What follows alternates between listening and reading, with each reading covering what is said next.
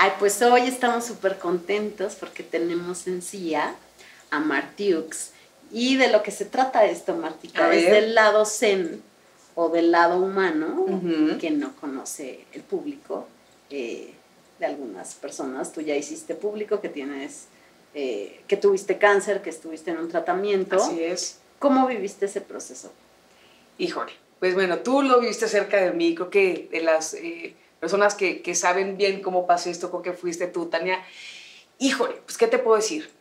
Primero, siempre piensas que le va a pasar a alguien más y no a ti. Muchas veces hice entrevistas eh, pues de datos duros, eh, cuestiones de cáncer, de todo tipo de cáncer. Hablé con médicos, hablé con pacientes. Cuando tú eres el paciente, se te olvida todo lo que habías preguntado en algún momento. Yo decía, cuando estaba la posibilidad de, había una bolita, yo dije, no es normal una bolita, porque yo no soy ni siquiera de quistes, que son comunes. Yo dije, esto no, desde que se sentía, dije, esto no es normal. O sea, como tu cuerpo también lo sabe, como que dices, esto no, no me vibra que es algo bueno, ¿qué, qué hacer? Rápido hablarle a mi doctor. O sea, sí, yo hice todo lo más rápido que pude. Te lo platico ahorita muy, muy normal, ya pasó tiempo, esto lo detecté en noviembre del año pasado, a mí ya me estaban operando el 13 de diciembre y empiezo con tratamiento, quimioterapia en enero y después termino con radiaciones termino radiaciones y empiezo un, un tratamiento que es tomar. Todo el mundo, pero ¿cómo? O sea, mucha gente me decía, pero ¿qué, qué tonterías? O sea, si ya no tienes cáncer, si te lo pudieron quitar, o sea, ¿por qué te hacen todo esto? Porque se está eh, checando estadísticamente hablando, hay muchos estudios que antes no te hacían, donde checan eh, así que la composición del, del, tumor y ver qué posibilidades hay de que regrese o por qué se formó, qué condiciones lo llevaron a que se formara. Antes te operaban, ay, salieron bordes negativos, tienes ganglios negativos y ahí te dejaban. Y hoy por hoy la quimio también es preventiva. Mucha gente piensa que no, que nada más es para reducir los tumores o para este tipo de cosas, no. También es preventivo, en mi caso fue detectado a tiempo, pero de todas maneras no importa. No importa, sí importa porque es eh, la diferencia entre vida y muerte, pero ¿a qué digo, a qué me refiero con decir que no importa? Que el proceso es fuerte, el nombre es horrible, decir cáncer, oír cáncer, aunque lo detectes a tiempo, se siente horrible. ¿Qué fue lo primero que te vino a la cabeza cuando te dijeron tienes cáncer? Pues mira, primero, digo, fue la, la bolita, dije, eh, esto no es normal. Le habló a mi doctor, me dice, ¿te vienes con mastografía ultrasonido para la consulta?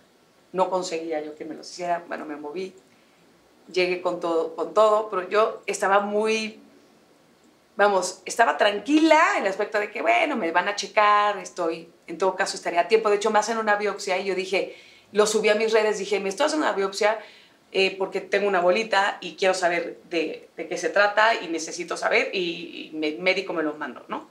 Y es lo que se debe de hacer. Dije, si es algo bueno, qué bueno, y si es algo malo, es a tiempo.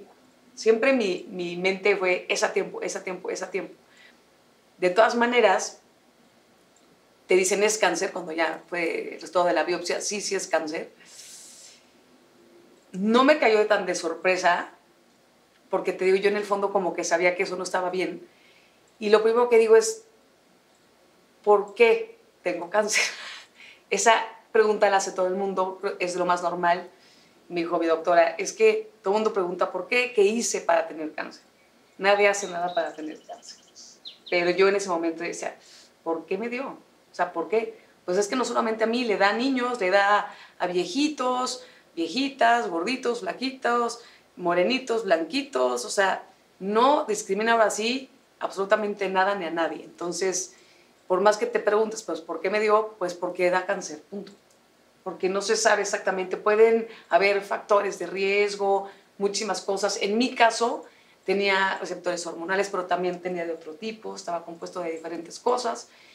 Y entonces, ay, pues las hormonas. Entonces, ah, ¿tengo la culpa por estar hormonal, por tener hormonas de que me dé cáncer? No. Eh, cáncer de mama, aunque también le da a hombres, factor de riesgo, ser mujer. Entonces, esa pregunta la fui modificando, pero el primer impacto fue, ¿por qué chingados tengo cáncer? ¿Por qué me dio? Como si fuera un castigo divino. Pues no es un castigo divino. Es algo que ocurre, es algo que, que pasa que es más común de lo que creemos, porque mucha gente lo vive en silencio también. Por las consecuencias que conlleva físicamente la pérdida del pelo, que si las uñas, bueno, ya hace no sé cuánto que no me hago un manicure porque como se me rompen mucho, todavía sigo con los efectos. Cuando pueda me lo voy a hacer, o a lo mejor ya no, ya me gusta verme sin manicure, no lo sé. El pelo, justo te estaba yo platicando que obviamente te hago una peluca oncológica y ahorita me hicieron mis churritos y todo, y te lo puedes hacer chino y parece que tienes raya y está muy bien hecha. Pero también ya me quiero hacer de la peluca y quiero verme, pero me, o sea, quiero verme como yo, como yo me quiero ver la gente dice, si ya te mostraste sin pelo en una foto, ¿por qué no sales ya sin pelo a todos lados? Porque hoy, en, hoy por hoy te puedo decir que sí es un accesorio el pelo y que ahorita estoy pintada. Podré hacerte la entrevista sin peluca, sin pintar, sin, sin nada y decir, ah, pues es que yo quiero salir así la entrevista. Pero son accesorios que usamos, que nos gustan y que sí es una parte que da seguridad, autoestima, sí, sí es cierto. Que yo ya me tuve que desprender de muchas cosas que antes me daban seguridad, también es cierto. Y yo me quiero mostrar nada siempre... Más no tener pelo, ¿no? Perder el pelo es... Y tú dirías, pero vamos, no perdiste la vida, perdiste el pelo. Sí, no es lo más importante, es importante. Es una pérdida. Es una pérdida. ¿Cómo vives esa pérdida? O sea, el día que te tienes que rapar, se te empieza a caer el pelo, un día ya no tienes pelo, ¿cómo, cómo es ese proceso? Pues mira, yo involucré a mis hijos, que creo que estuvo bien, a mi mamá no creo que la debía haber involucrado porque mi mamá sí la pasó muy mal.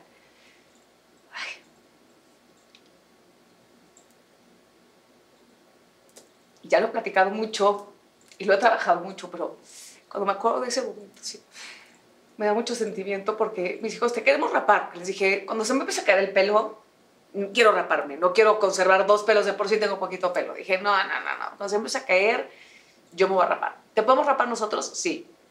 Y dije, ay, que venga mi mamá, vamos en equipo. Mamá, no paro de llorar. Sí, es súper duro. Es muy duro. Porque es la manera que físicamente ves la enfermedad. Yo nunca tuve un solo síntoma por el cáncer. Los síntomas los tuve por el tratamiento. Muchas gracias. Gracias, dedos. Ay, sí. este, no tuve síntomas por el cáncer, sí por el tratamiento.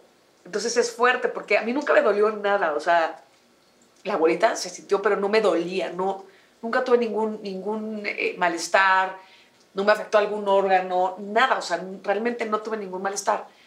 Pero sí, le dicen que es la enfermedad de las emociones. Y sí, en el momento no lloraba, no lloraba. Ahora he llorado más, lo que no lloré yo creo que cuando empezó todo esto, y me dice una amiga, también sobreviviente de cáncer, me dice, ¿no te pasa que ahora lloras? Y le digo, bueno, o sea, bueno, estoy, digo, también lloro de risa, porque ya saben que no puedo con mi humor negro, me acompaña a donde quiera que voy, pero sí, de repente sí es llorar como ahorita, que digo, ay, no, ya lo tengo dominado, Tania, o sea, he hecho no sé cuántas entrevistas y ya, no, se me sigue, ay, como, como llegando a ese sentimiento cuando me acuerdo de esos, esos momentos que a lo mejor por ver mal a mi mamá, porque yo, así ya sabes, haciéndome la que no pasaba nada, mis hijos, abuelita, es pelo, no pasa nada, luego estábamos divertidos en lo de la rapada, pero mi mamá fue impactante, mi mamá tiene 82 años. O sea, no le puedes pedir a una señora de 82 años, ay, raparon a tu hija por cáncer, ay, tú cool. No, no, como que respetar como cada quien lo tomó. Mis hijos, tengo un hijo y una hija, tú los conoces muy bien, Diego y Andrea, lo tomaron muy diferente. Es que cada individuo es distinto, entonces, cada paciente, me decía la doctora, es diferente. Si yo te veo con toda la actitud, le dije, no, pues yo nunca pensé en no hacer algo. Yo siempre dije, yo voy a hacer todo lo que tenga que hacer. ¿Qué tengo que hacer? Todas me dicen. Y sí me adelantaba un poco, ¿qué puedo sentir? ¿Cómo me...? O sea, porque decía, seguro, bueno, de perder el pelo y voy a tener náuseas. Sí, perdí pelo, náuseas fueron muy pocas. Sí tuve problemas de la panza, pero nada que no fuera tolerable padre no estaba, divertido tampoco, esos momentos donde te sientes muy mal, te sientes muy mal. Y yo que soy una persona que no paro, de repente tenía que hacer un, un stop y decir, a ver, hoy te sientes cansada, me dijeron, te sientes cansada, descansa, descansa. Me tomé pocos descansos, sí, pero porque es también mi manera de ser, o sea, no me, no me estoy quieta. Nunca. Nunca. Me consta. Nunca, nunca. Entonces, imagínate, o sea, así como que de repente, ay, no, estaba muy bien, y de repente, me hacían, me daban la quimioterapia un martes, y yo me acuerdo que estaba bien, o sea, hasta el mismo día de la quimioterapia, pues, todo está en orden. Sentía un poquito adormilada porque te meten mucho medicamento antes, entonces como que medio te, te dopan ahí raro, pero no estaba cansada. Y después como hacia el fin de semana es cuando yo ya empezaba a sentir como, empecé a sentir rara. Y me acuerdo que el domingo, me acuerdo del, de, o sea, de, de que pasaba la quimio si, si caía en martes, el domingo era mi peor día. De, de veras, decir, oh, no me quiero ni parar ni al baño, o sea, de no tener esa energía, que eso es lo que a mí me, me agobia. Dice, no me vaya yo a deprimir. Pero no, no era depresión, era cansancio, agotamiento y eran síntomas de la quimio. Pero yo decía, no, no, no vaya a ser depresión y y siempre cuidé eso, de si me sentía rara o sin ganas, todo el tiempo con, en contacto con mis doctoras, entonces sí cuidé mucho eso, pues tengo dos hijos adolescentes, dije, no, ¿Qué miedos surgen a partir de un proceso de este tipo? Sí te viene la, la, la muerte, o sea, la sientes cerquita, aunque se detectó a tiempo, les digo, tú dices, me dio esto o me puedo volver a dar, o qué tal que si se fue para otro lado, o sea, piensas en muerte hay que decirlo así, si piensas en, muerte. Y digo, chin, es que ahorita yo no me puedo ir. Tengo un chorro de cosas que hacer. Los hijos, aunque ya están grandes, tampoco son autosuficientes. O sea, para allá van. Espero que haga yo un buen papel como mamá y para allá vayan. Pero bueno, tienen 14 y 16. Entonces, no, no, no. O sea, créeme que, que sí, decía, les falta su mamá, les va a faltar su mamá. Y yo tengo que hacer muchas cosas todavía. O sea, yo decía, no, no, no, no, no, no, te, necesito, necesito más tiempo aquí, no me puedo ir ahorita, si lo piensas. Pero pues tú no decides, pero de alguna manera, cuando, bueno, es en mi caso muy personal, y yo respeto a todas las personas que dicen, no, es que, por ejemplo, yo me, me sentí algo, pero dije, ay, qué miedo, mejor no voy al doctor, no vaya a hacer algo mal. Yo digo, no, es que justamente tienes que ir en cuanto lo, de, lo, lo, sientas porque a lo mejor después es muy tarde, ¿no? Y hay gente que dice, me detectaron cáncer, pero yo no quiero quimioterapia. Yo no puedo juzgar a esas personas, están decidiendo. Cada quien vive el proceso como, como, puede como puede. ¿no? Pero yo sí fue, voy a hacer todo lo que tenga que hacer, porque yo de aquí no me voy ahorita.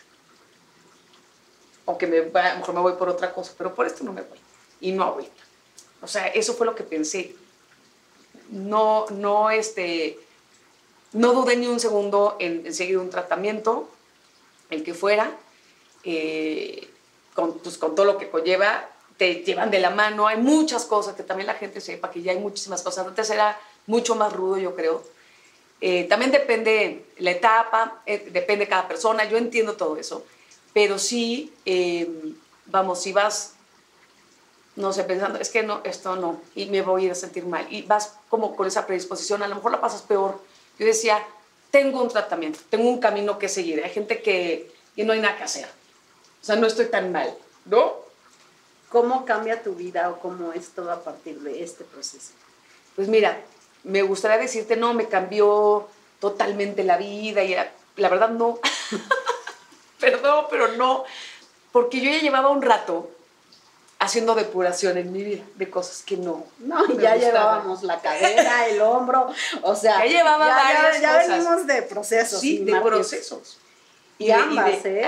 o sea, depurando, cambiando, moviendo. Depurando, o sea, decir, sí, me duele esto, ¿por qué me duele? O sea, ¿por qué me pasa tanto? Porque es que no es que todo el mundo dice, es que ¿por qué a mí? ¿Por qué? No, ya deja de preguntarte, porque te está pasando algo, tu cuerpo te está exigiendo que hagas algo. Y ya lo llevaba eh, haciendo desde tiempo atrás. Eh, cerré con broche de oro, sí, con cáncer de mama, pero pues sí, sí, sí, o sea, porque venía ya con condiciones cuando nunca fui de hospital y de repente me la vivía en el hospital y yo, pues, ¿qué, qué pasa? Yo, yo, empecé con el tema de, de que tenía reflujo. Ah, sí, y sí. Te operaron. Me operaron del, del yato. Del yato. Ajá, fue una laparoscopía, porque sí, hablaba yo así, y decía, bueno, ¿qué es esto? Y pues obviamente ya era quemado el esófago, ¿no? Fíjate cómo tu cuerpo, aparte yo trabajo con mi voz, canto idéntico a Lisette, si me has oído. Pero además, este. Súper afinada. sí, afinada y no, tenemos el mismo color de voz. Jala por aquí, la estoy molestando. No, pero sí, pero sí, pero cuando, cuando trabajas con tu voz de comunicación, ¿no? y tu voz empieza a ser, a ver. Algo está pasando con mi instrumento. Algo está pasando con mi instrumento de trabajo, ¿no? Entonces, de ahí ya vengo, te digo, como haciendo muchas introspecciones y mucho también de qué tengo alrededor, de qué me estoy rodeando. Entonces, es un trabajo que ya llevo de, de tiempo. Entonces, cuando ¿Qué tenías alrededor? ¿Qué, qué, qué te estaba...? Estaba yo jalando energía Fíjate, y yo, ya sabes que soy muy mala para hablar de estas cosas, no lo sé, yo sé no que lo sé expresar. que no eres tan creyente, no, pero, pero, sí estaba hablando de gente que no tenía nada que hacer conmigo y que sí me estaba, vamos, nadie tiene esa varita mágica de, ah, yo voy a hacer que tú seas, pero yo lo estaba buscando, yo me estaba rodeando de gente que no, no me hacía bien. Eh, me tuve que salir de trabajos donde ya no la estaba pasando bien, porque por más acostumbrada que esté uno si no estás bien en ese lugar, no estás cómoda, tienes que actuar. Si tú no actúas, y si tú no actúas, la vida te avienta, ¿eh? Entonces, fue, em, empecé a ser un poco más selectiva. Y no lo digo en plan sangrón. O sea, lo digo eh, de verdad. Es parte de, madurar. De madurar. elegir de qué te rodeas. Y atreverte a decir, pues no, porque no. No quiero, no me gusta, no se me antoja. Bueno, no, o sea, como yo me, me acuerdo, voy a poner un ejemplo muy, a lo mejor muy tonto, pero les, puede quedar como, como más claro. Cuando ibas a casa de tu amiguita o de tu amiguito a comer y te daban lo y que te daban lo que hígado encebollado. Entonces yo, o sea, entonces yo decía, fíjate que el hígado sí me gusta. bueno, bueno. Entonces, no sé, algo que no me gustara. Así rapidísimo para que, no, porque no era una grosería, era dejar, dejar, la comida. Así nos educaron. Si uno comía en friega, ay, te encantó, otra vez. Y yo, o sea, no, no nos atasquemos de lo que no nos gusta. Y menos así rapidito, no, no, no, no, no, no. O sea, a ver, mmm, saborealo, dale la vuelta así. Mmm, está, eh, lo intenté, pero no es un platillo que me guste. Ya lo tienes que decir. Pero nos, nos, sí, nos sí nos programaron así, no con, con, con dolo, ni, no, porque así se usaba. Y Estamos en la etapa de desprogramar. De desaprender. De desaprender lo aprendido. Exacto. Entonces yo ya llevo un rato, digo, con que no me voy a comer el hígado cebollado que te encanta o lo que no me gusta no me lo voy a comer porque no se me da la gana, porque no va a entrar a mi cuerpo cosas que no me hacen bien. Punto. Que me voy a vomitar porque me da mucho asco. Sí, no entran ni personas, ni energías, ni nada, porque todo eso es parte de lo que nos hace enfermar. Y no hay manera que te blindes, o sea, que digas, ay, no, ya sé perfecto que este sí, este no, no, no, no está así de fácil, pero ya reaccionas más rápido. O sea, yo cuando ya veo señales, ¡ah! oye, da tu oportunidad, no, ya no doy dos oportunidades porque mi experiencia ya no me lo permite. No sé la tuya, pero la mía, hay cosas que ya no me permito hacer. tu intuición? Sí, ya, hoy por hoy sí. ¿Cómo se manifiesta? ¿Cómo, ¿Cómo reconoces que te está diciendo algo? ¿Cómo me siento cuando escucho algo? O sea, trato también de oírme yo que contesto.